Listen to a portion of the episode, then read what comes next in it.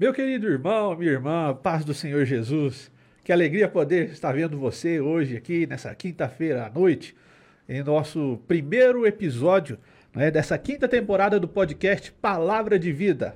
Né? Palavra de vida que é nada mais do que aquela palavra que um dia chegou aos nossos corações, que nos trouxe vida, que mudou quem nós somos, né? nos transformou em novas criaturas. Essa palavra acerca desse Jesus que nos salva, que nos transforma. Que maravilhoso, né? Nós temos esse espaço para continuar falando acerca dessa palavra de vida, desse evangelho e do impacto dele no mundo. Estou aqui hoje com os meus queridos amigos, companheiros aí da jornada, o irmão Milton, né? Que está sempre aí nos ajudando. Dá um oi pro pessoal, irmão Milton, fazendo favor. Ô, João, é um prazer estar aqui mais uma vez. Obrigado pelo convite. É, o tema é, é, um tema muito atual, né? Amém. E a gente precisa tomar muito cuidado aí com com o que está acontecendo na igreja. Verdade. Então, acho que hoje vai ser assim um bate-papo bem esclarecedor, né? Pelo menos é o que a gente pretende, né? Amém. Atenção. Hoje, já que o irmão Milton falou do tema, secularismo na igreja. Tema pesado. Aí, nem sei o que é secularismo. Fique aí que você vai aprender. Você vai aprender, você vai entender. E vai ver como é importante a gente falar sobre isso.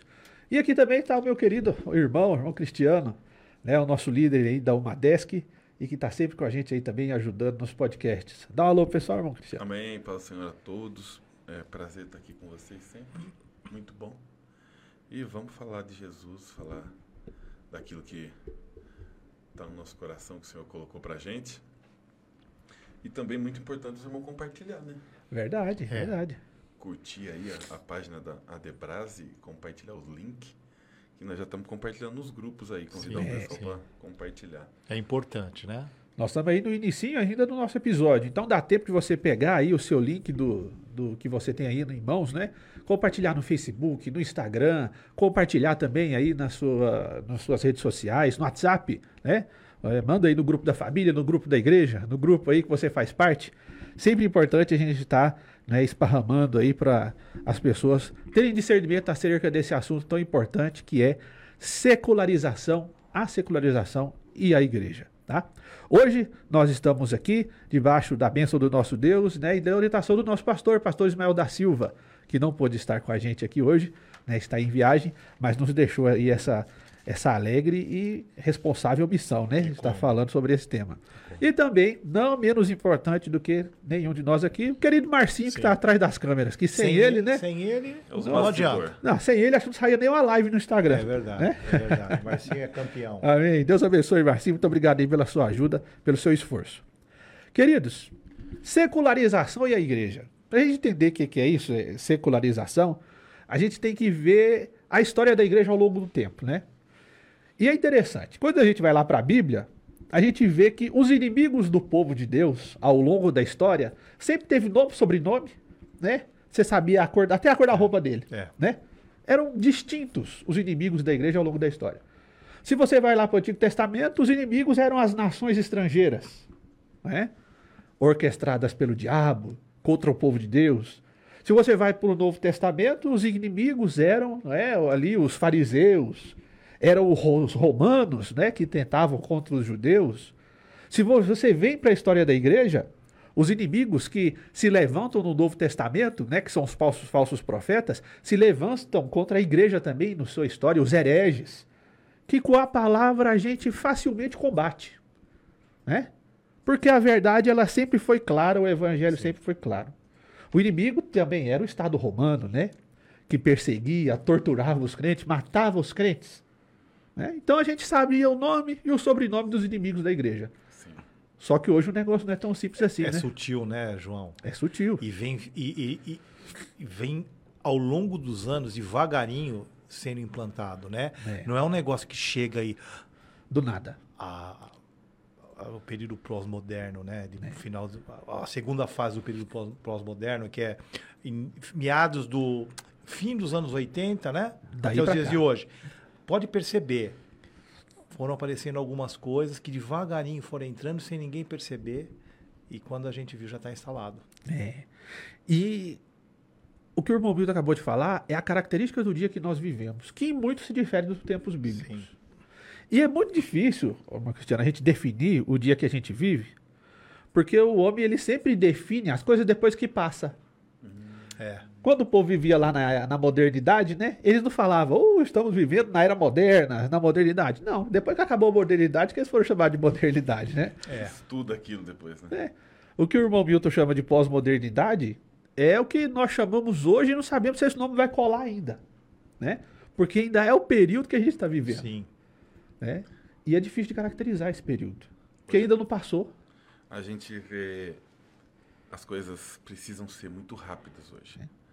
Então tudo é rápido. É. Quando a gente fala de, de cristianismo, a gente fala de Deus, ele não é assim. E só que o homem, o ser humano, ele quer as coisas assim. Eu vejo ah, hoje um vídeo que ficou muito famoso agora esses dias foi aquele que a pessoa filma o, o terreno, né? Ele dá um estralo e aparece a, A casa pronta. A casa pronta. Parece que foi muito fácil, Milton. Só É. foi um estralar de dedo. É. Mas ali eu vi, teve que alguém cavucar, ali fazer o alicerce, fazer todo aquele. Ali, ali teve, teve muito trabalho, muito suor. Sim. E às vezes as pessoas hoje elas estão assim, porque é muito mais rápido. Eu quero ver o processo já pronto. E, e outra, se não interessa mais, vamos trocar, vamos mudar tudo agora. E aí não consolida, né? Não. É. Não, não tem base, não tem fundamento, né? É, e essa é uma das características do tempo que nós vivemos, o pragmatismo. Sim. O que importa é o que dá certo. É. Agora, como que faz para isso dar certo, não interessa. né? E isso, irmãos, é justamente as características desse tempo pós-moderno. Eu estava conversando com os meninos aqui agora há pouco, do, um grande sociólogo brasileiro, teólogo, chamado Rumi Amorese, ele escreveu um livro chamado Icabode, né? Icabode é aquela passagem lá do livro de Samuel, né? Quando é, fala, foi-se a glória de Israel, Icabode, né? E ele fala no seu livro, Icabode, é, sobre a pós-modernidade, esse tempo que nós vivemos hoje, que tem várias características que nós nos beneficiamos dela. Sim. Características boas, interessantes. Por exemplo, uma das características do tripé que nós chamamos da pós-modernidade é a privatização. Privatização. Como assim privatização? Num tempo atrás, era uma mistura de Estado, igreja e ambos não é, tomando as escolhas por mim. Eu não faço escolhas, outros tomam escolha por mim. Hoje, nós fazemos as nossas próprias escolhas. Eu faço as minhas escolhas, vocês fazem as suas escolhas e está tudo certo. Porque nós vivemos em um mundo privado, individual, de escolhas soberanas. Nós vamos fazer uma escolha soberana agora, daqui a alguns dias, né? As eleições do nosso país, nosso voto é individual, secreto e é uma escolha sua. Isso é uma característica desse período em que nós vivemos de termos uma vida E a privada. gente não dá o devido, a devido valor e a responsabilidade, né? Da gente estar ali Exatamente. depositando a nossa confiança, o nosso voto. A gente não dá o devido valor É. para isso, né? tem a sua, a sua, a sua importância, mas também tem o seu compromisso, Sim. né? A sua responsabilidade. Sim. E essa é uma característica do tempo que nós vivemos, né? A decepção depois também, porque você escolhe às vezes mal, depois você fala, meu Deus. e aí você, aí você fica naquela, você é. botou, você Aí, como é que eu fiz? né? Esse é o tempo desse. De, característica desse período que nós vivemos. As escolhas são privadas. Eu escolho o que, que eu vou comer. Eu escolho o curso que eu vou cursar. Eu escolho com quem eu vou me relacionar. Né? E essa é uma característica desse mundo capitalista que nós vivemos. Um mundo de escolhas privadas. Tá? Em segundo, nós temos a pluralização. Alguns de vocês sabem definir para nós, ou podem definir para a gente acerca da, do que é esse mundo plural? Ô, João, é, eu fiz uma colinha, tá? Fica à vontade Pronto. aí com a sua colinha. Porque eu sabia que você ia me colocar, eu ia perguntar e você, como bom professor, põe a gente na parede. É privatiza, é privatização, não, pluralização, né? Pluralização. É o a diversidade de ideias, seria isso, né? É, acho que com o advento da internet isso até ficou até mais fácil, né? A gente quando precisava estudar, eu sou bem mais velho que vocês, eu me lembro que quando eu precisava pesquisar alguma coisa, eu ia à biblioteca da escola ou à biblioteca municipal, Ia na Barça? na Barça quando tinha, porque era caro, não era todo mundo que Não, tinha. era. Então você tinha alguém que tinha e, e super desatualizado, uma, super, né? super. Então era como a gente conseguia ter um pouquinho mais de conhecimento. É. Hoje não, hoje na palma da mão. Então a diversidade de ideias está aqui. É. Tanto para o bem quanto para o mal, né, João? Exatamente. E esse é o problema da pluralização. Nós vivemos em um, um tempo onde as escolhas são privadas e as verdades também são privadas. Esse é o problema. O cristiano tem a verdade dele, eu tenho a verdade minha. Pra gente, tá tudo certo. É. Ele tem a verdade dele, tem a minha, estamos convivendo tudo bem. Amém. Deus abençoe. Mas a gente sabe que não existe duas verdades para a mesma história. Ou é verdade, outra coisa é mentira. Tem que ter um lá, outro lado. Lá do... Exatamente.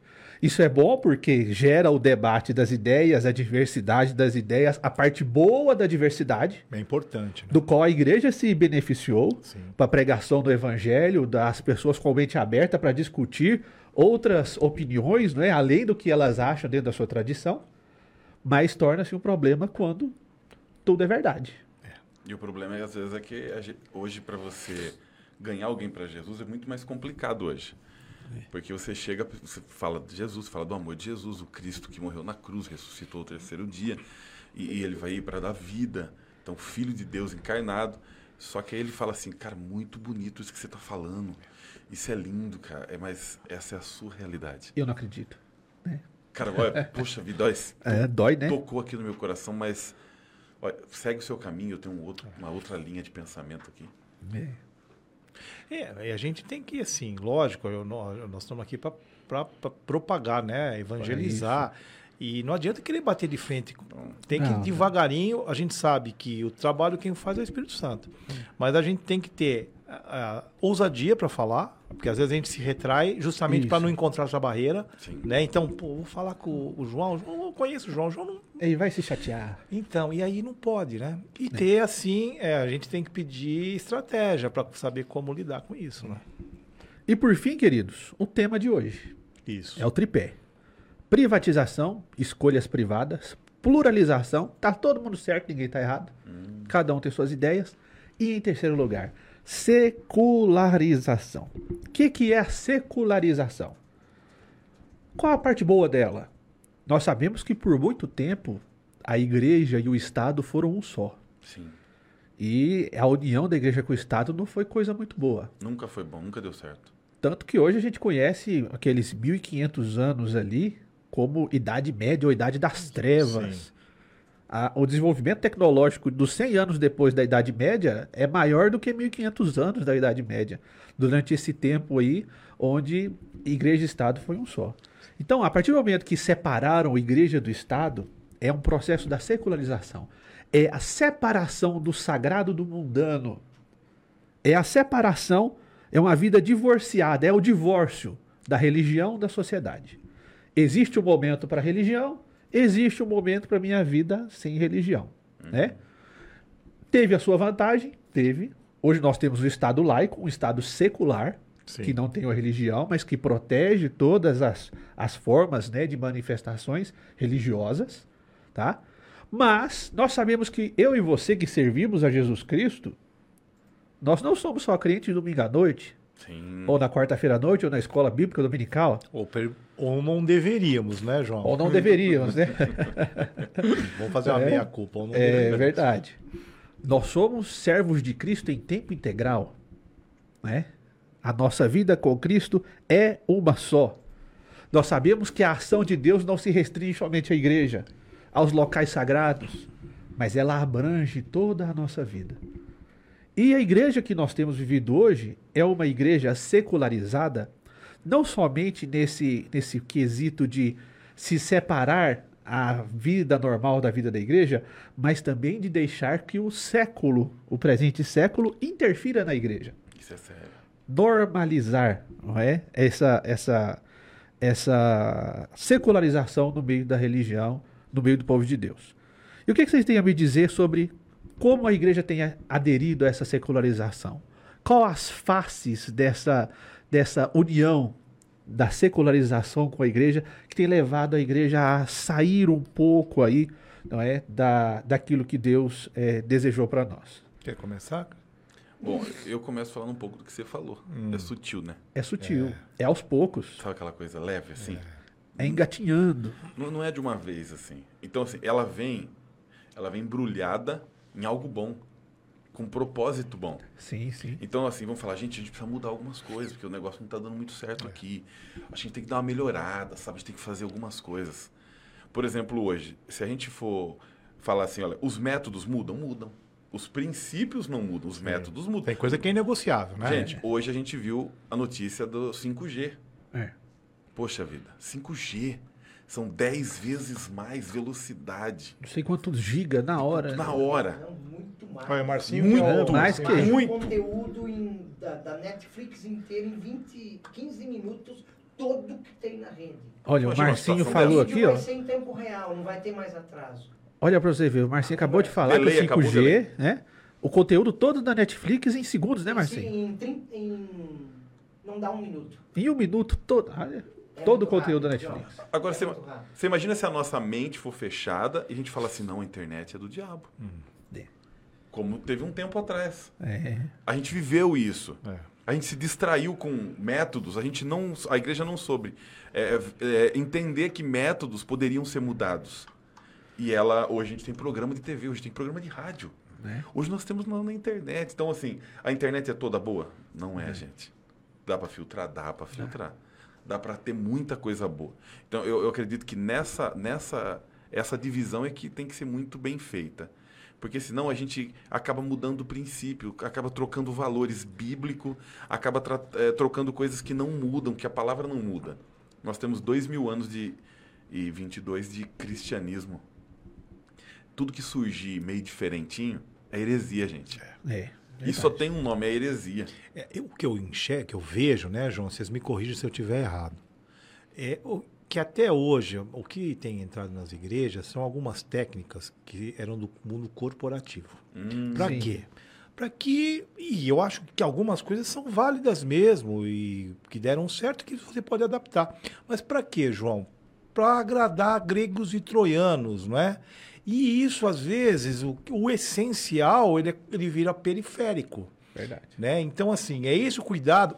Por isso que uma igreja sem cristocêntrica, que nem a nossa, aonde a gente está fazendo um trabalho de discipulado forte, justamente para isso, para que a gente consiga identificar, opa, isso aqui não é faz por aí, sentido. né? Então, não, então, por isso que eu acho que a gente, a gente, não que a gente vai ficar blindado. Eu estou falando da nossa igreja porque a gente conhece. Aqui não dá para a gente fazer crítica a ninguém. Sim.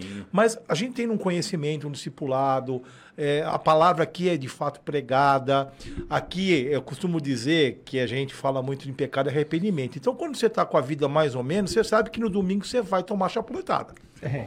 Você não vem para um, pra um, pra um negócio para você sair leve, como você vai para um show. Né? Algumas igrejas aí, eu, repetindo, não é crítica, Sim. louvor bacana, um motivacional, né? Até uma teologia coach, né? A gente tem Que a pessoa família. sai, eu sou vencedor. É. E Isso não é legal, não é sadio, É. né? Você vem para a oficina da família hoje, participar dos cursos da nossa igreja, e você vem para ser confrontado. E, povo quer sempre isso. é, né? E sempre é. sempre. E aí é a Bíblia falando para você que você está errado. Não é um irmão pegando ali falando. Não falou assim, ó, o, o modelo é esse. No modelo não é o irmão Milton, o irmão João, o irmão Cris. O modelo é esse. Aí é, é problema, porque você não tem para quem reclamar. Você vai reclamar com Jesus? Você vai reclamar com o Evangelho?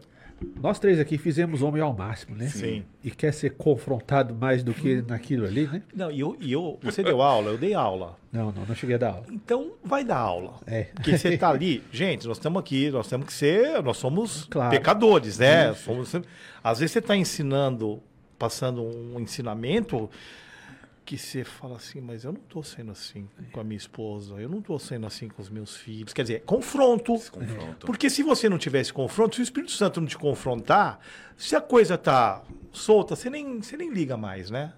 Mas quando você é confrontado, é a hora de falar, opa, eu tô Isso é pregando um negócio aqui que eu não tô, não tô fazendo. Isso é para mim primeiro, cortou aqui primeiro, né, João? Pois é. Igual você falou no culto de ensino aquele dia, falou assim, irmão, cortou em mim primeiro. É. É. E essa é uma marca da igreja é, secularizada. Aquela que foge do confronto. Aquela que quer agradar, que quer plumas, que quer pétalas.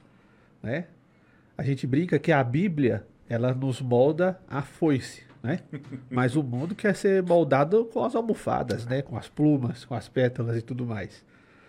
E a gente vê que a igreja está sendo secularizada, irmãos, quando o mundo é quem muda a igreja e não a igreja que transforma o mundo. E quando eu estou falando aqui, eu estou falando dessas todas as coisas boas que a gente falou, o 5G, Eu não estou falando né, das, da, de tudo aquilo que a gente pode usar para propagar o evangelho, mas estou falando de princípios. A igreja secularizada, os seus princípios são alterados pelo mundo. Seus princípios para evitar o confronto, para evitar o conflito, para evitar ah, criar uma situação com fulano, né? Não vamos tocar nesse assunto. Vamos deixar isso quieto. Vamos falar disso não, né? E aí a gente sabe que isso não tem nada a ver com a Bíblia, com a palavra de Deus. Né? A pior coisa que tem para o crente é, é, a amizade com o mundo. Né? Estamos no meio do mundo. Esses dias a gente estava tava lendo é, Jeremias 29, as, as indicações ali, os conselhos de Deus para o povo durante o período do exílio. Vocês já viram que maravilha aquilo lá? Aquilo é uma prova para a gente como deve ser a vida da igreja.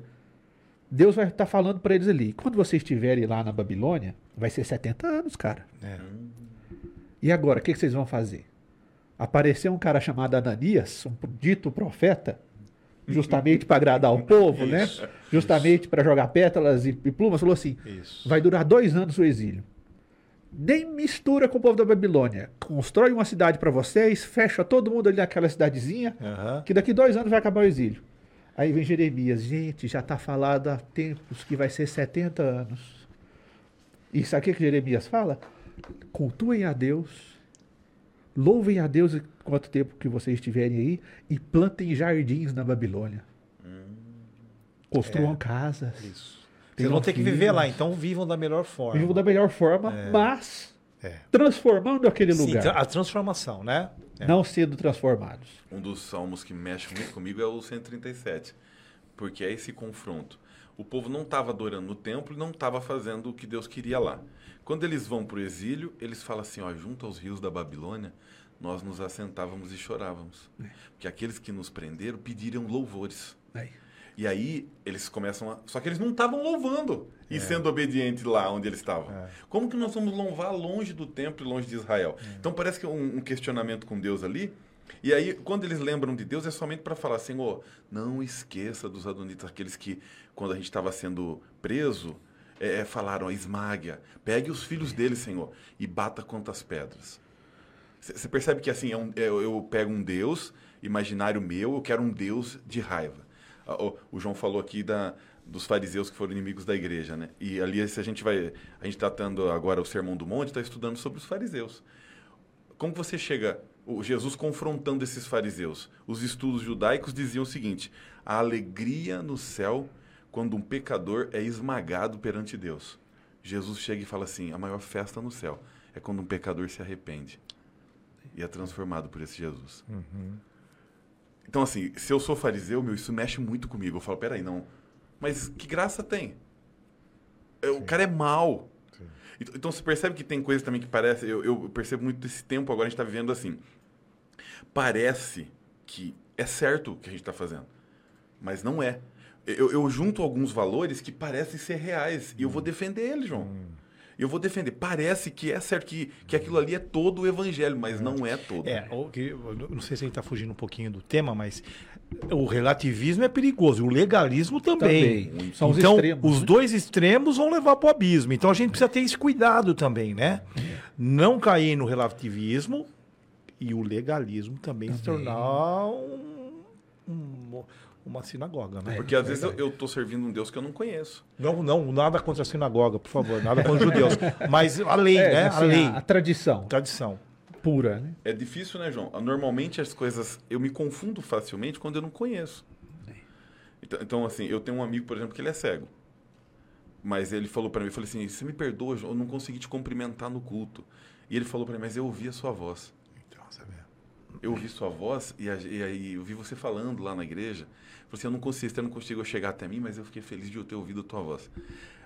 Talvez a gente, as pessoas estão se perdendo. Uma das coisas que eu tenho visto na igreja hoje, deixa algumas coisas entrar, esse secularismo na igreja, porque na maioria das vezes não conhece a voz verdadeira de Deus. Sabe, João? Eu vejo muito isso. Quando a gente não conhece a voz verdadeira de Deus, algumas coisas entram e qualquer voz agrada. Eu me agrada. É. Qualquer voz eu ouço, qualquer voz eu sigo. Sabe aquela brincadeira de sigo mestre? É. aquela brincadeira de sigo mestre, normalmente é o que é mais engraçado de ver quem está de fora. É porque o primeiro está fazendo uma coisa, mas depois do, do quinto, do décimo, o último lá já não está fazendo mais nada igual. É aquela história, né? Enquanto a Bíblia, a palavra e a verdade não for o doce mais doce, a gente vai trocar esse doce por qualquer outra coisa que parecer mais doce, né? infelizmente. É a musiquinha lá da escola bíblica dominical. O doce mais doce, só Jesus Só pode dar. Jesus. né? E essa é uma característica da igreja. Jesus, o evangelho, o fundamento que vai na contramão do mundo. né? E esse processo de secularização, ele é característico, ele acontece de forma sutil, como o irmão Milton disse, com várias características, como quando o irmão Cristiano disse, e ele também é caracterizado pelo processo de quando a igreja começa a pensar como o mundo. né? Quando a igreja começa a se moldar demais ao mundo. Quando a igreja ela começa a ter uma cosmovisão que não é uma cosmovisão bíblica. Sim. Começa a enxergar o mundo não de forma que a Bíblia quer que nós enxergamos. Começa a enxergar o dinheiro como a Bíblia não quer que nós enxergamos, dentro baseado em princípios ou em, em coisas que os incentivem a fazer isso de várias formas, né? Quando começa a ver o mundo de uma maneira que não é aquela, aquela que a Bíblia quer que nós vejamos.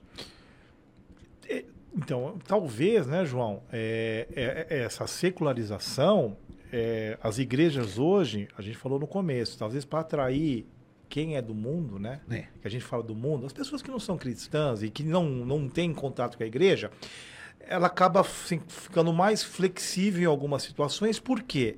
Pô, se todo domingo eu vier aqui eu falar de arrependimento, de pecado, pô, a pessoa que não está acostumada com. Ela vem para cá, ela não vai querer ficar. Vamos Não é falar sobre isso. amor. Então, mas aí que acontece? Essas pessoas vai chegar uma hora que vai enjoar também. Vai. Porque só aquilo, só, e, a, e a pessoa vai ver que a vida não é um mar de rosas, né? Porque às vezes prometem algumas coisas que eles não entregam. Aí ela falou, pô, tô vindo aqui todo domingo e não tá mudando nada. É. Não tá tendo confronto. Porque a gente começa a ser transformado quando é confrontado. Sim. Verdade. Não é? Então, E foi algo que a gente estava conversando antes, né? é. É algo que. Por isso que a gente tem muita gente decepcionada com a igreja no mundo. Por quê? Porque a igreja com I minúsculo, vamos deixar isso claro, que a igreja com I maiúsculo, a noiva de Cristo, vitoriosa, triunfante, essa é santa. Essa já é a noiva de Cristo, né? E pronto, acabou. Mas a igreja é a instituição dos homens, das promessas baseadas né, Sim. nessa vontade de agradar os outros, gera muita gente decepcionada. É. Porque chega uma hora que vê que não é aquilo, né? É. O cara vai vendendo, vendendo, vendendo, mas não vai entregar aquilo que está falando. Olha, você, você. Voltando na teologia coach, que está muito em voga hoje, que antigamente tinha um nome que chamava confissão positiva, era isso? Era, era confissão, confissão positiva. Era isso, Era isso. era Era teologia- isso. confissão É. positiva. Então, quer dizer, a pessoa determina. ela É. determinava aquilo. E, e o coaching é uma, é uma adaptação agora mais contemporânea, onde ele vai ali, ele levanta a pessoa. Ó, você, você, você é um vencedor. Que...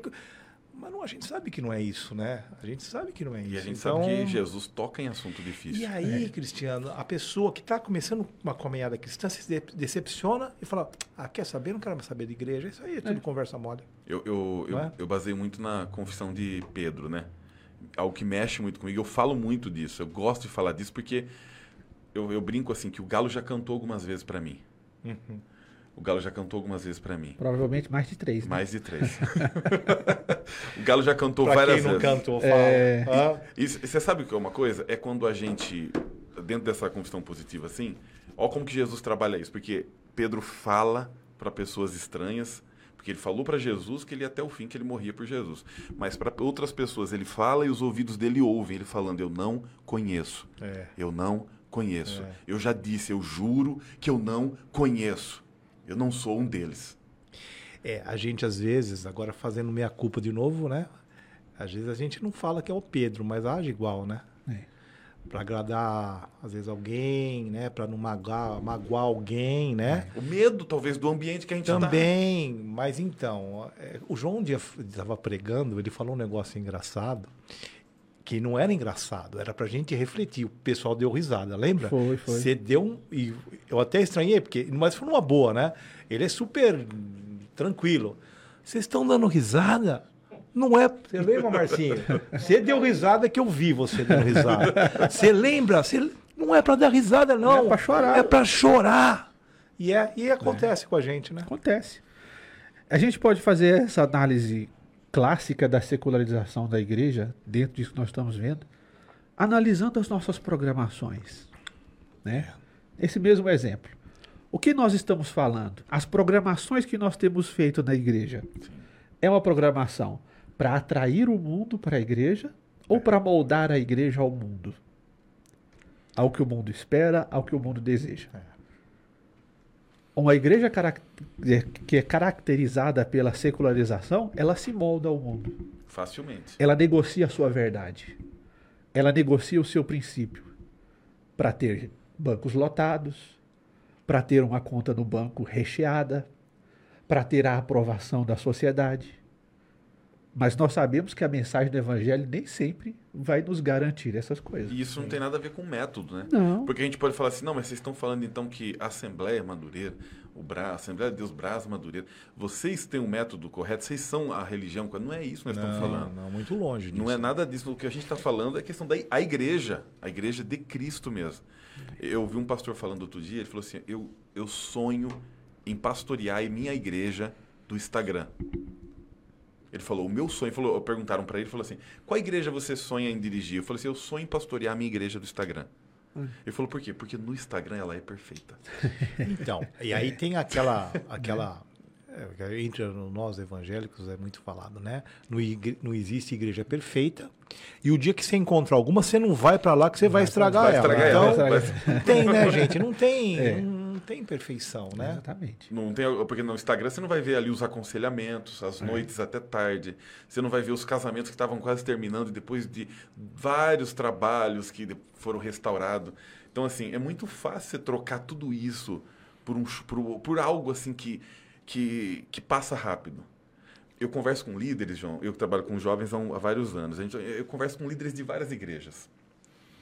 Eu conversei com um líder que ele falou para mim assim uma coisa muito triste. Ele falou, Cris, para o meu pastor, eu sou um técnico. Se esse time não ganhar, eles me tiram e colocam outro. Esse time precisa ganhar. Então eu tô aqui porque o time tá ganhando, porque eu sou. Falou assim, ó, dá uma olhada pra você só, teve cara muito melhor que eu. Pragmático, né? Falou assim, o time perdeu, me tiraram e colocaram. Agora eu tô no lugar de alguém que era melhor que eu. Só que eu, eu tava aqui, tava disposto ali, tava disponível. Falou, agora eu tô fazendo um trabalho na igreja.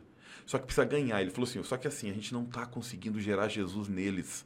A gente faz o, o melhor trabalho, entretenimento, eu faço festa. Cada dia a gente tem uma palavra diferente, a gente tem algo diferente. Eles saem dali, Cris, eles continuam fumando baseado, eles continuam usando a droga deles. Então assim, eles vão ali porque tem um momento, uau, cara, que palavra, mano, tô bem melhor. Essa semana vai começar É. top, velho. E aí volta tudo, não. Então, aí são métodos corporativos que É. entraram, né? Meritocracia. Então, aí mistura mesmo. Aí vira uma, uma empresa, né? É. Complicado. Foge completamente. E é sério porque você percebe. Ele percebeu isso e ele, a gente conversando, e ele líder de lá, e ele falou, ele falou, Cris, eu tô aqui pra. enquanto eu tô produzindo.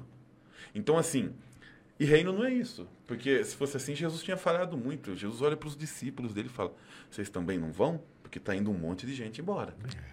É. E como é sucinto, né? Como assim é bem sucinto Sim, mesmo no sim, detalhe. Sim. A gente vê essas coisas não só na igreja como um todo, mas nós também vemos nas práticas de muitas pessoas. Né? Um exemplo de secularização é a festa de casamento de muito crente. Misericórdia, Jesus. Você tem aquela cerimônia bela, aquele sermão polidíssimo, aquela igreja linda, a noiva impecável, Lindos. o noivo bem vestido, né? Depois aquela recepção no final, não é? Perfeita. Aí depois vai para uma festa. A festa. E lá nessa festa você vê completamente o contrário daquilo que foi, né? Muitas vezes pregado, ensinado, né? Tipo assim, Aí- Jesus, o senhor, o senhor foi convidado para a cerimônia, mas para a festa o seu nome Não, não, é, está na é. lista. Olha, você sabe que eu tenho um caso prático do casamento do. E muita gente da minha família deve estar assistindo e eles vão concordar com isso. O pastor, enfim. Ah, eles tiveram um casamento e a cerimônia quem, quem celebrou foi o pastor Oséias. E ele é, né? Uma benção. Bom, eu- e a maioria da minha família é, é cristã, mas não, não cristã, cristã nominal, né? É até difícil julgar, porque depois vão me xingar. Né? Tá, É, tá mas, vivo. mas então, é, o que que acontece? Mas eles foram impactados pela palavra. Gostoso demais. Não foi uma pessoa ou duas, foram assim várias pessoas que foram conversar com o pastor Oséias. Porque eles ficaram impactados. Porque, primeiro que conheceu a vida do Vitor e da- Mariana, e não é porque é meu filho e minha nora. Quem conhece Sim. sabe a vida deles. Quem convive, né? Quem convive sabe. Então já viram a diferença. E o sermão teve um baita do impacto. Eu não sei se a minha prima Terezinha está assistindo, a minha tia Nair, já estão se interessando pelo evangelho, já estão ouvindo a palavra. A minha prima já está vindo na igreja. Eu tenho um cunhado também que já antes disso o Vitor vinha conversando com ele, mas foi consolidando. Então você vê, você falou, tem cerimônia e cerimônia. Só que depois da cerimônia, nós fomos para a recepção e não mudou absolutamente nada. O Aham. ambiente é o mesmo. É. Então, assim, então. E eles aceitaram, porque a, a gente está acostumado a um casamento, vai, usar o termo secular, né? Que a gente Sim. tá usando. É, aquela festa tal. E eles ficaram numa boa, sabe? E curtiram e só elogiaram. E pra gente foi muito legal. E tem gente que fala que crente não sabe fazer festa, né? E sabe. Nós, tanto é que mais nós sabemos é fazer festa. E comer. né? Isso também. né? Gente, como a gente sabe fazer festa? Sabe? E todo mundo lúcido. Lúcido, tranquilo, Tranquilo. conversando, dando risada. E Pra, se não mandar embora. de alguns, a gente sai de lá dirigindo nossos próprios carros. A Reninha, minha esposa, deve estar assistindo, né? E ela, assim, ah, sempre assim foi nesse, nesse ponto super eh, rigorosa, né? E ela falou, não sei o que que precisa, por que que precisa, sabe, para ter alegria, para festejar, né? E, e é a verdade, né? Agostinho, eu, eu, bom, eu sou fã e apaixonado por Agostinho, né? Ele tem livros assim que eu gosto muito dele, Confissões, que ele quebra isso daí. Cidade de Deus, que eu tô começando naquela três livros da Cidade de Deus, não é fácil para ler, mas estou tentando pegar. Mas uma das coisas que ele fala ali que é, é impressionante, ele fala assim, ele, ele teve aquele momento que ele quase se tornou cético e quase abandonou totalmente, né? E quando ele começa a falar disso, ele fala assim: eu me via numa piscina e quando eu, eu olhava para essa piscina e as bordas da piscina me incomodavam, as margens da piscina me incomodavam. E eu pedi para que retirassem as bordas da piscina, porque eu não, aceitava aquelas bordas, porque eu não queria aquele limite. Só que quando eu tirei as bordas dessa piscina, só sobrou água e lama. Então, Lama. Não tinha mais água, aliás. A água sumiu e eu me vi no meio da lama. quem lê esse livro fala, pô, se esse cara se converteu, não tem quem não se con... não é, João? Porque, não é? Ele era um dos mais terríveis. Não ali, é? né? Então, você fala, "Bom, se esse cara foi alcançado pela graça, pô, eu também vou ser. Não é? E eu li, eu- olha que legal, eu li esse livro antes de me converter. Bacana. E foi assim, falei, nossa, me impactou. Mas li como, né? Porque era um Uhum. clássico e acabei lendo. Mas depois reli, e aí você fala, pô, se o cara se converteu, qualquer um que, que a graça alcança, tra- trabalha na vida da pessoa. É, é isso. Porque às vezes, hoje, o que as pessoas estão falando é o seguinte: olha, a margem está me incomodando. João, eu até gosto de vir para a igreja, eu até gosto, sabe? Só que eu queria ser mais livre. Então, assim, ah, por eu não conhecer a liberdade, eu não consigo valorizar essa água transparente, esse lugar onde eu fui colocado, preservado. Sabe essa piscina pronta para que você, que a água está limpinha, pronta. Então, assim, quando você tira as bordas dessa piscina, só vai sobrar lama. Algumas pessoas estão tentando tirar essa, essa margem, imaginando que essa água vai escorrer e ela vai continuar desfrutando de alguma outra coisa. Não vai ter. É verdade. E só conhece a liberdade de fato quem de fato conhece o Evangelho. É. Porque à luz do Evangelho, quão grande é a nossa liberdade, né? É. É lindo demais. Quão grande é a nossa O liberdade. problema é que com o passar do tempo, a gente vai esquecendo disso, né? É. Porque o primeiro amor é, né, aquele negócio e tal. Eu tava até conversando com um amigo, um parente meu que está conhecendo o evangelho agora, aquela empolgação. Eu falo, nossa, como eu queria ter esse primeiro amor, né? Porque aquele primeiro amor que você está ali, você está estudando, você está lendo, querendo viver aquilo. O grande problema nosso, até em função da secularização que acaba acontecendo de alguma forma ou não, algumas em mais, outras em menos, a gente acaba também dando uma relaxada e esquecendo disso aí. Você sabe que uma das coisas que me ajudou muito, não na, na questão assim do primeiro amor, é reconhecer o que eu estava fazendo de verdade. E, a gente ouve várias pessoas que alcançaram isso também, elas conseguem chegar em oração, João, e falar assim: Pai, o senhor sabe que eu não queria estar aqui. O senhor sabe que se dependesse de mim, eu estava assistindo aquela série agora. Mas eu preciso orar, eu quero falar É. contigo, eu quero estar aqui, eu- sabe? Eu vim aqui. Quando a gente vem na igreja, a gente deveria parar de vir para a igreja, chegar aqui e falar: Senhor, eu tô aqui, Senhor, sa- eu- hoje é o dia preferido. Não é, você queria estar em casa no domingo depois daquela macarronada. Então chega aqui com o coração aberto e fala a verdade para ele. Fala a verdade. Senhor, o senhor sabe que, que eu não queria Isso. estar aqui, mas obrigado que o senhor me, me, me deu força para mim vir, mesmo sem querer.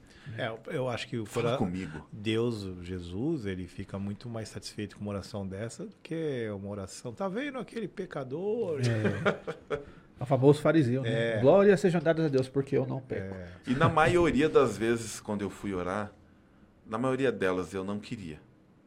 Na maioria das vezes, quando eu fui orar, eu fui para brigar com Deus, para Estamos reclamar. saindo fora, João, mas, mas isso aí que você falou. Porque quando a gente vai orar e voltando daquele assunto que quando você não está muito legal e você sabe que você vai tomar chapuletada no culto, é a mesma coisa com a oração. Porque você vai ajoelhar para orar já sabendo que você pisou na bola.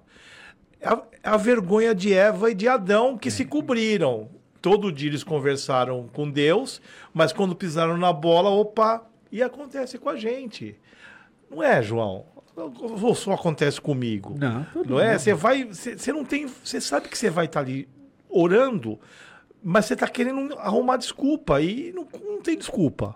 E aí eh, essas coisas ficam difíceis de orar. Isso é muito sério, porque isso tem tudo a ver com o secularismo, porque é justamente não se conformar. É. O João pregou também, ah, um congresso nosso que a gente teve de jovens lá, fitando os olhos no autor e consumador da vossa fé. Hebreus 12. O João pregou lá, ministrou lá pra gente. Então, assim, é justamente sobre isso. Porque a gente está se distraindo em algumas coisas que não são o, o principal. A gente fala assim, mas e se não tiver. Poxa, ó, ó, o jovem hoje. Ah, mas eu vou levar o- aquela jovem que eu gosto na minha igreja. E se, e se ela não gostar da igreja? É. Porque a gente quer consumir algo. Você vai conversar com um professor hoje da faculdade. O João sabe disso, ele trabalha na faculdade. E se for uma escola pública, você tem contato também. Hoje em dia é o seguinte, a gente tem as eletivas. Então você escolhe, João. Você pode escolher o que, que você que quer quer fazer. fazer? É, agora na igreja, a igreja também se tornou assim, É. eletiva. Várias igre- Então, que igreja? Olha, se eu, se eu posso ir lá, se eu vou tomar ceia, ninguém vai chegar para mim e falar: olha, é, se você não está em conformidade, se você, você não está casado, se você não está bem, se você traz fornicação com a tua namorada, não toque no corpo de Cristo. A igreja, a gente já falou sobre isso aqui, ela tem que ser acolhedora, não inclusiva. É. Então é esse o problema. A secularização, ela está fazendo os dois. Coloca a gente. E aí vira uma confusão. Eu tinha uma igreja, eu falei que não ia dar testemunho, que eu frequentei em São Paulo, período que morei lá, e era uma igreja da moda. Era uma igreja da moda. E eu gostava demais de lá. Tive amizade com os caras, fiz curso lá. E era assim, era uma igreja super descolada. Aham. Falei, ah, se eu voltar a morar em São Paulo, eu, eu vou vir pra cá. Fiquei amigo de todo Inclusive, um dos pastores vieram uma vez aqui, teve um. Vocês sabem quem é. Só que hoje, cara, não faz o mínimo sentido pra mim mais. Eu. Legal, aprendi, teve um período, mas aquilo já não. Por quê? Porque alguns valores. Depois que você começa a ter um pouco mais de conhecimento, você fica um pouco mais ortodoxo, né? Então, alguns valores que eles falam ali, que eles pregam, não faz sentido para mim mais. Mas já fez. E não estou criticando. Então a gente vai mudando também. Eu acho que a, medida, à medida que você vai amadurecendo, você vai também mudando de. O problema é, é justamente quando acontece que o João falou. Eu não tô bem e eu procuro algo para que eu continue desfrutando daquilo errado. Por exemplo, hoje eu tô traindo a minha esposa. E aí eu me separo da minha esposa. Mas aí eu acredito o seguinte, eu quero ir num lugar onde eu possa viver de qualquer outra forma e sem que eu seja criticado nem confrontado e que ninguém vai tocar nesse assunto. pra João, mim. prometo que é a última vez que eu intercedo. Prometo, agora prometo. E você tem uma ideia, o meu erro, como aquela igreja ela era descolada, secularizada, eu indicava para as pessoas que não tinham contato com o evangelho ainda, parentes, amigos, ó, você, pô, você quer conhecer um negócio legal, uma igreja legal? Essa aqui, ó. Por quê? Porque eu sabia que lá ele não ia ter um impacto. Aham. Ele ia chegar num lugar onde tinha um, um ambiente legal, uma música, louvor, cara top, né? Então, assim, então eu, no- na melhor das boas intenções, que era até um caminho para a pessoa conhecer o evangelho. Sim. Aham. Eu caía na, na- nesse negócio. Eu, é, tem coisa que esse cara não pode escutar agora. Então vai ali. Ele não vai ser tão confrontado assim. É um erro. né? É um erro. É. Mas é um erro. Na melhor das boas intenções, querendo que a pessoa frequentasse um ambiente que eu achava que era legal. Erro. E essa é uma das consequências da secularização. Igrejas que não têm mais autoridade com o mundo, porque ela não tem mais autoridade de chamar o mundo para se arrepender, porque ela não quer mais arrepender. Ela não quer mais né, se voltar a amoldar-se a alguns princípios bíblicos. Porque tá bom demais do jeito que ela tá. tá tem funcionado. Agora, funcionado para quê? Para pregação da mensagem de que Jesus Cristo morreu na cruz por nós, para termos uma vida nova, morarmos no céu e transformarmos o mundo através dessa mensagem, desse evangelho. E infelizmente, é no meio de muitas você que nos ouve sabe, nós que estamos aqui sabemos, muitas dessas igrejas que têm surgido escândalos, Sim, que têm surgido problemas que o mundo tem conhecido. sim, Por quê? Porque é um povo que perdeu a autoridade frente ao Sim. mundo. Sim. É, é a teologia liberal, né? Sim. Liberal? Não, pro- é progressista ou liberal? Ah, ela- de- as- ambas. Tá. Ambas, Tá. ambas, ambas. Eu tinha, eu tinha um pastor. Elas se eu- diferem um pouco, mas ambas estão nesse um- sentido. Tinha um pastor que eu, adu- eu vi demais, conhecidíssimo no Rio de Janeiro. O cara, assim, você escolhe a pregação dele. Aí, recentemente, agora teve um, um problema grave. Quer dizer, tudo aquilo que a gente. E eu gostava, hein? Eu era um cara que seguia esse cara, eu lia o que ele escrevia. Do nada aparece uma situação muito, muito grave. Ou então, tudo aquilo que falava. A gente que está dentro do, do- do- do- da igreja já fica decepcionado. Você imagina os de fora. É munição para as pessoas falarem mal, né? Sim. E o negócio é tão terrível que a igreja secularizada, existem pesquisas, pesquisas lá que foram feitas em algumas igrejas dos Estados Unidos, que mostram que essas igrejas completamente secularizadas, o número de divórcios dentro dessa igreja é igual ao número de divórcios do mundo, fora de quem não é crente. Sim. O número de pessoas que declaram, por exemplo, que mente para o seu patrão no trabalho, dentro da igreja é igual ao número de pessoas que declaram isso fora da igreja. E isso é uma plena característica da secularização. Quer dizer, eu não, eu não preciso. Eu, eu entro na igreja, eu tenho aquele momento meu espiritual. Às vezes tem alguma. É por isso que a gente não está falando aqui que a pessoa não pode questionar. Porque Lutero questionou. É. Lutero viu, ó. Ele não queria nem romper, ele queria Não. transformar, É, mudar. Isso exatamente. aqui tá errado, não tá de acordo com o que a Bíblia fala, né? É ele não João queria fala. romper com a, com a igreja. De ele maneira queria, alguma. Ele queria consertar e manter, né? Reformar. Reformar. e ele chega é. e fala assim, ó. poxa Teve que fazer fora, né? Né? Ó, aqui é o seguinte, tem, o homem está no centro. Vocês estão voltados para o dinheiro. O que o João falou aqui hoje. É. Ó, vocês estão tratando só a questão do dinheiro. A igreja tá, tá assim. Isso não tá legal. Isso não é o que a Bíblia está dizendo. E esse, esse, esse é o problema. Porque a gente não fala aqui, olha, assim, pega o seu cérebro, deixa na porta e entra só com o teu espírito para cultuar. Não é nada disso. Tem um, um amigo nosso, é, presbítero pacífico lá, ele fala sempre assim, ó, traga seus problemas para a igreja. Traga, por favor. Não deixe na sua casa. E eu acho bonito porque tem muita gente que fala assim, não traga problema para a igreja. E na verdade tem que trazer mesmo. Porque você tem que vir para a igreja trazer tudo e falar assim, assim, eu trouxe, vou levando aos pés da cruz, eu estou trocando meu fardo hoje. A gente precisa orar para essa troca de fardo, porque as pessoas vão e elas voltam para a vida normal dela do mesmo jeito. Não, eu já recebi aquela porção minha hoje diária de espiritualidade e eu volto a mentir pro meu patrão, eu É. volto na escola fazer o que eu queria, porque eu não, não tive confronto, eu não entendo, e a palavra não penetrou tão fundo em mim. A palavra ela foi como uma faquinha, ela não foi aquela espada, sabe que foi aquela faquinha que cortou meu dedo. Ela não foi assim uma, uma palavra que entrou mesmo e falou assim, olha, você vai morrer para você mesmo, vai nascer de novo, porque agora você tem um.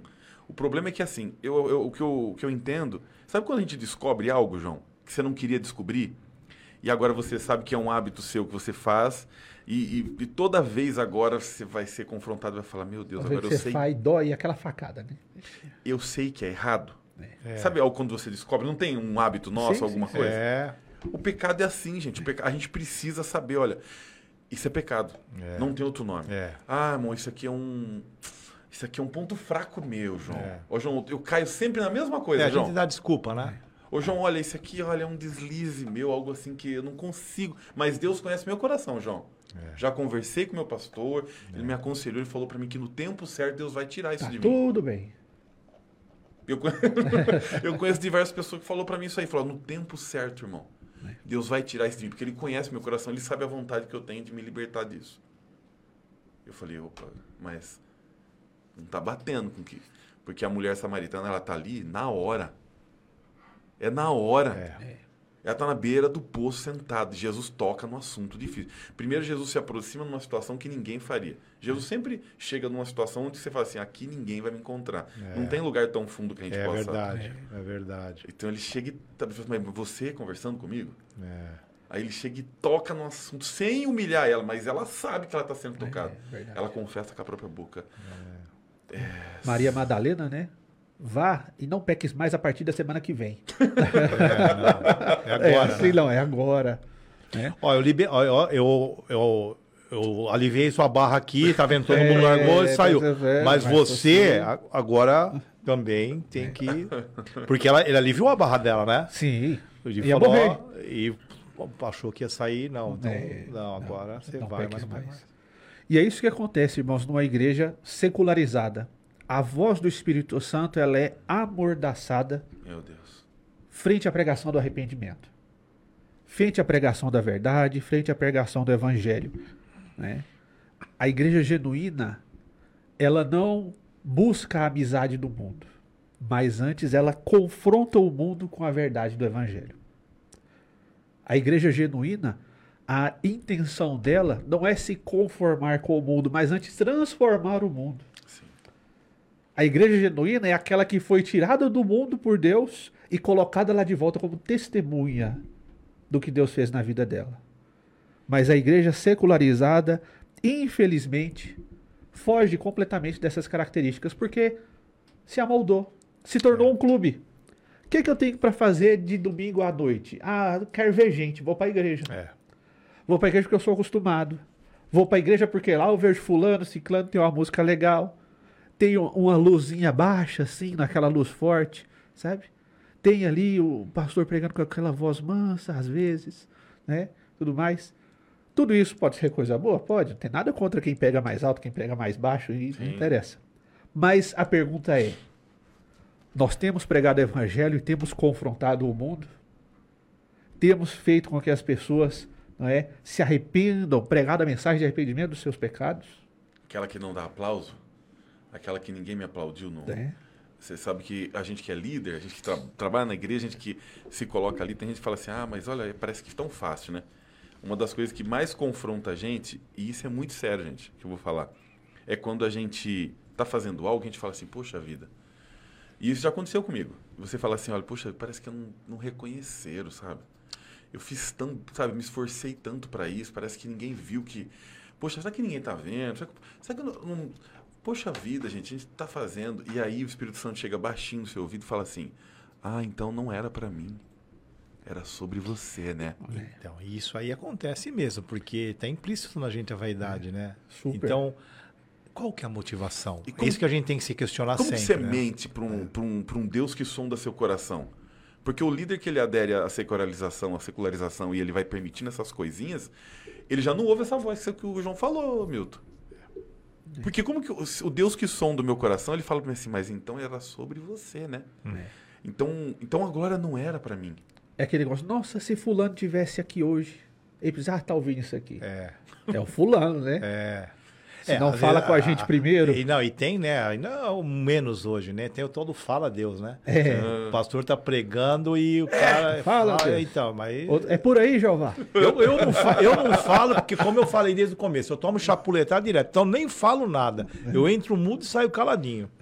Eu, apanho, eu hein? amo. sabe uma, Eu coisa? apanho. uma oração que eu aprendi? Eu aprendi com o João essa oração. Há um, bom tempo. já. Mas o João sempre fala uma coisa assim: quando você vai orar para o pregador, que tu vai pregar, ele fala assim: Senhor, ajuda, Senhor, faz ele lembrar tudo aquilo que ele estudou. Se o cara não estudou para pregar, ele já vai ser confrontado ali. É uma coisa.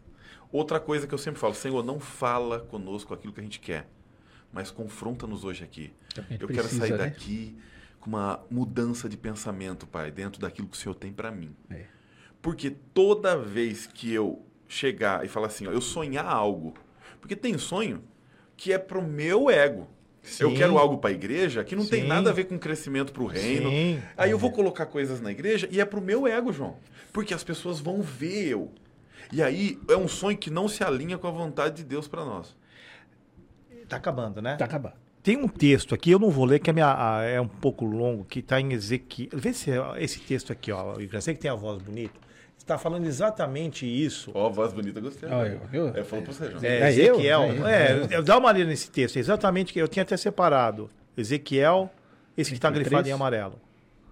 Deus avisou Ezequiel, esse aqui, é, esse mesmo? É, o, o teu texto em cima. Que fala exatamente o que você falou. Quando a pessoa vai para ouvir a palavra, vai para a igreja atrás de entretenimento. Olha, olha que Ezequiel. Ah, sim, aqui, ó. Ei, vamos ouvir a apresentação mais nova e movimentada da cidade.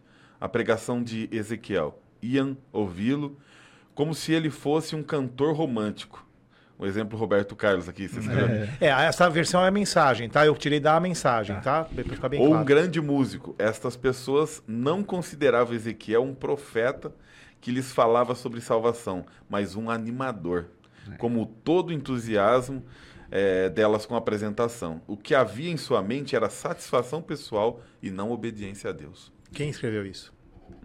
Há quantos anos atrás? Então tá aqui, ó. Tá É, claro. Desde aquela época já tinha. Então a gente não precisa atualizar a Bíblia. Não. Lógico que não. Então, não- então. Ainda bem. Próximo podcast. não é? Mas você vê como é claro, como ela é vive e eficaz. É, Isso é na época de direto. Ezequiel é o que está acontecendo hoje. então temos né? o Ananias hoje. Quer entretenimento? Vai assistir o Silvio Santos tá Já aí, existia a secularização lá. naquela época. Né? O Ananias está aí. É o João? Ananias hoje. O Ananias né? hoje? Isso nós estamos falando, irmão, é, é claramente combate ao secularismo. Como que nós combatemos o secularismo? Voltando a nossa voz, a voz da profecia. A nossa atenção à voz da profecia. A voz da verdade. Há um tempo atrás, o pastor Ismael me deu uma missão. Ismael me deu uma missão difícil, conversar com um pastor que estava dizendo, pregando, infelizmente, que não se precisava mais pregar contra, pregar contra o pecado.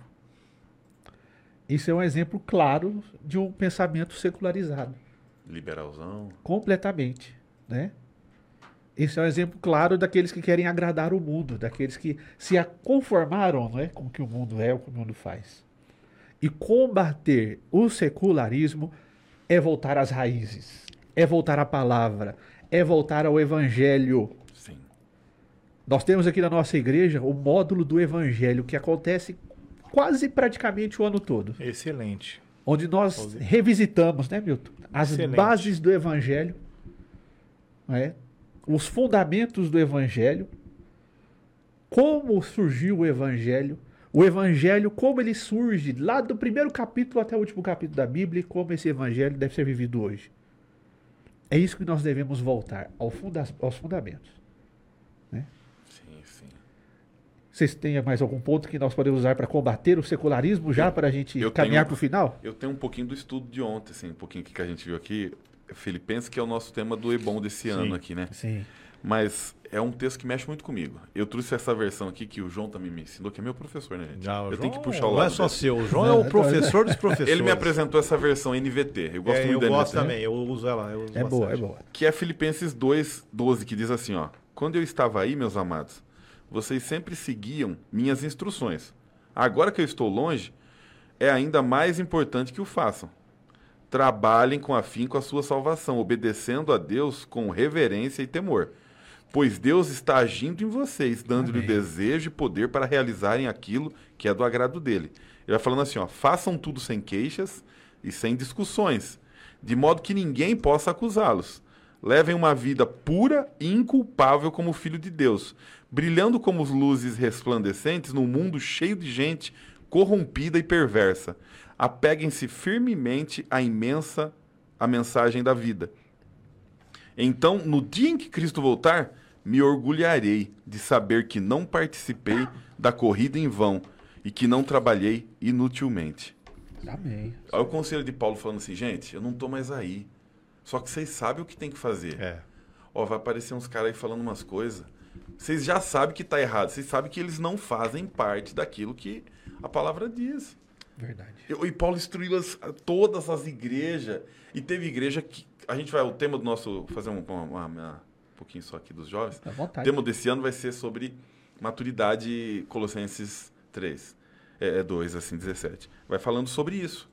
O tempo que a igreja de Colossos vivia. Começou a surgir gente no meio dela e começar a falar algumas coisas. Ele falou: é, Muitas vozes, né? porque eu tô num lugar onde tem templos disso, templo daquilo, eu convivo num lugar que tá. Parece meio normal para mim. Então, assim, eu já conheci o evangelho, mas pensando bem, qual o problema? Porque o meu pai trabalha fazendo isso. Vocês imaginam uma situação dessa? Então, assim, a gente pega pessoas que conheceram Jesus e continuam fazendo as mesmas coisas. Eu continuo fabricando ídolos e agora eu conheci o evangelho. E eu trabalho em Atenas e agora eu faço agora algumas coisas. Eu estou vivendo naquele mundo grego ali tremendo. Eu continuo construindo ídolos. Mas é o meu meio de vida, João, agora. Olha como que isso é sério. É. Então eu vendo para as pessoas um, um algo para ela poder, né? Mas agora eu continuo, eu, eu conheço o evangelho, agora eu sou uma nova criatura. Não vai combinar. E tem gente ainda que agora veio para Jesus, mas está fabricando ídolo. Eu, por exemplo, tive, o, tive ídolo do futebol no meu coração um bom tempo. Parecia que não era nada secular, João. É sutil, que nem o Milton falou. Pra- Tem pessoas que conseguem torcer pro time ser crente? Consegue. Eu não consigo. Tô falando de mim. Eu identifiquei que se eu fosse dar lado pro futebol, não tinha Deus na minha vida. Endoidava. A minha esposa falou pra mim assim: amor, nós acabamos de chegar da igreja, você já assistiu o jogo. Nós chegamos atrasados na igreja porque você estava assistindo o jogo. Você foi pro culto, agora você chegou, a primeira coisa que você entrou em casa, você ligou a televisão para ver o resultado do jogo que você já assistiu. E assistiu os comentários depois do Os jogo. Você tem essa mania também? Isso eu, isso eu não me converti ainda. eu Gente, assisto. mas eu não tô criticando. Mesa redonda, domingo à noite. eu não tô criticando. Mas sabe o que acontecia? Eu não me preparava pro culto, eu não fazia o, o pré-culto, nem o pós-culto. Eu saía, não tinha aquele negócio, oh, que palavra, hein? É. É. Pô, puxa vida, gente. Ô, E na hora da palavra você já tava. E o jogo? Meu Deus. E aí a preocupação com o diácono que torcia pro time que tinha ganhado do meu time. então, então, vocês percebem que parece simples, É. mas era algo que a gente, a gente precisa identificar no nosso coração aquilo que pode se tornar secular e começa a roubar, tirar Deus do trono, tirar Jesus do trono. Verdade. Às vezes pode ser a nossa razão. Às vezes pode ser algo de, que eu acredito, João, e eu quero impor às pessoas. Verdade. Às vezes pode ser algo que está embrulhado em algo que parece muito bom. Às vezes pode ser um bem para uma pessoa mais pobre. Às vezes eu posso me tornar uma pessoa, vou, sou, sou socialmente amável, eu amo as pessoas. Mas isso também pode esconder algumas coisas em mim. Talvez o meu ego de, das- de eu poder estar fazendo, de ser visto por aquilo. Já encerrando e dando seu tchau. Ó, encerrando, meu Deus, tá acabando, acabando, acabando, acabando. Já, Ô, gente, só vou, tempo já. só vou dar o tchau. É porque não tem café aqui. Que se tem um café pra ele, Aí ele é até meia-noite. É. Um dia nós sentamos em casa pra conversar rapidinho, começou seis da tarde, acabou meia-noite. né? Quatro garrafas de café e dois bolos inteiros. Naquela época, Desligou o celular. naquela época eu aguentava. Verdade, desligou o celular. Deu bolo, viu? Deu bolo Então, É. me- olha, e aquela época eu tava bem fortinho, né? Dois bolos e duas garrafas de café. E o pão de queijo. E pão de queijo. Ô, gente, Rapaz, eu vou só indicar um livro que eu gosto dele. Então, fizeram até uma figurinha minha, gente, com o negócio de indicar livro aqui. Mas eu vou indicar um livro é o seguinte, ó. Por quê? Porque às vezes a gente fala assim, poxa vida, mas João, eu tô vendo tudo isso na igreja. Como cristão, eu finjo que não tô vendo nada? Não, não, misericórdia. Como cristão, o, quem tem que fazer é o João. O João que é responsável pela escola dominical, o Milton que é responsável pelo discipulado. Eu não preciso me envolver com isso. Como cristão, eu não preciso responder o que o mundo está falando. Será que tem que ser assim? Então, assim, tem um conselho desse livro que é do John Stott, Um Cristão em uma Sociedade Não Cristã. Que ele fala assim, ó, como posicionar-se biblicamente diante dos desafios eh, contemporâneos. Ele vai falando diversas coisas. E ele vai falando o seguinte, ó, ele vai falando sobre o testemunho. E tem uma parte dele aqui que ele fala que é muito bonita, que é sobre quando a pessoa começa a questionar o nosso testemunho de cristão. Quando as pessoas começam, na verdade, se acomodar tanto com a gente que a gente não é mais notado. Então, as coisas rolam perto da gente como cristão, João, e ninguém mais fala assim, opa, não fala palavrão porque o João tá aqui. O João não gosta disso. Então já não acontece mais isso, porque você tá, nossa, deixa. É, legal. Amoldou, né? Então se amoldei. Então, assim, a gente precisa ser uma resposta sim. Porque se a gente não é uma resposta, talvez a gente é apenas uma afirmação. Ou a gente vai ser uma resposta, ou a gente é uma afirmação. Então, assim, talvez eu estou afirmando que todo mundo está certo. Então, esse livro de John Stott é é muito bom. Tem na biblioteca da igreja, né? Tem. Mas também tem disponível bem, bem bacana, assim. É um livro muito bom para responder para jovem, para pastor. Eu acho bacana, eu trouxe para indicar. Bom, John Stott não precisa falar, né? benção. Uma benção, né? né? Verdade. E eu agradeço, gente. Deus Amém, abençoe. amém. Prazer estar aqui sempre, Marcinho, vocês todos. Milton, João, obrigado, tá? Tamo aí. Bom, Milton, suas considerações finais. É, só né, agradecer por esse momento. Eu acho que foi bacana a conversa. Espero que as pessoas que estão assistindo tenham né, pensado, refletido sobre isso, né? E tamo aí, João. Quando precisar, chama que a gente vem. Amém, Muito obrigado. amém. Essa é a nossa intenção, né? Levar você aí que nos assiste a pensar um pouco mais, a refletir na sua vida, na igreja, no mundo, né? A gente está aí para ser o agente transformador do mundo. Não para o mundo transformar a gente. Nós somos tirados do mundo. E como que nós somos transformados? Através da palavra. Importante, a gente não é ET. É. A gente não é. A gente, Não é extraterrestre. a, não, a gente não é, porque as pessoas acham que a gente é, mas não É. é. Tem alguns que parecem, mas a Parece, gente é não é. Verdade, verdade. né? Estamos no mundo, em meio ao mundo, mas o nosso caminho é outro. Nosso caminho é outro. né? A nossa verdade é a verdade. A verdade. né? E como a gente descobre isso? Tá aqui, ó. É palavra, irmãos. É Bíblia. É Bíblia, é lendo a palavra, é orando, é participando de momentos da igreja de ensino da palavra, é sendo aluno da escola bíblica dominical, é você tendo o seu momento de diário de leitura da palavra e de devocional. É você participando dos eventos da nossa igreja, ó, que está acontecendo agora, no mês de agosto, nossa escola bíblica de obreiros e membros, né? Com o tema aí agora de Filipenses. Já tá na página aqui. O Marcinho já baixou ontem, já depois do culto. É. Já tá. Aí já muito está na página, né? Falou sobre muito bonito. É, então nós estamos falando dessa. No É, YouTube e no Facebook. já. aí, que YouTube e. Facebook já tá salvo. Por isso, irmãos, momentos, ferramentas para você crescer na palavra e se amoldar à vontade de Deus e não à vontade do mundo, existem muitos momentos para tal. Basta você abraçar isso. Basta você querer. E eu sei que o Espírito Santo que mora em você te direciona para isso. Amém? Muito obrigado, queridos, Obrigado. pela sua presença. Marcinho, Milton, Cristiano. Pastor Ismael, que sempre nos confia esse momento tão importante né, de reflexão. Uma baita responsabilidade, porque ele Super. assiste e depois ele puxa a orelha da gente. É, verdade. verdade, é verdade. E o ar, tá- nós aqui hoje podemos colocar o ar do jeito que a gente quiser, né? É verdade, verdade. Hoje ficou do, do jeito que a gente queria aqui, né? É. nem Meu nem querido. passei frio hoje. Tá certo. Você gostou dessa, dessa ideia, dessa discussão sobre secularização?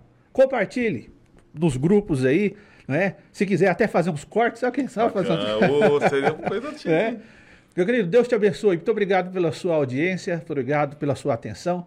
Que Jesus Cristo te abençoe. Nós estamos aqui na rua- rua 13 de maio, número 1434, Assembleia de Deus, uma igreja aí que tem buscado né, ser a vontade de Deus nessa terra e para ser bênção para você, para sua família, para sua casa. Muito obrigado, que Deus te abençoe e até semana que vem no nosso episódio número 2 do podcast Palavra de Vida.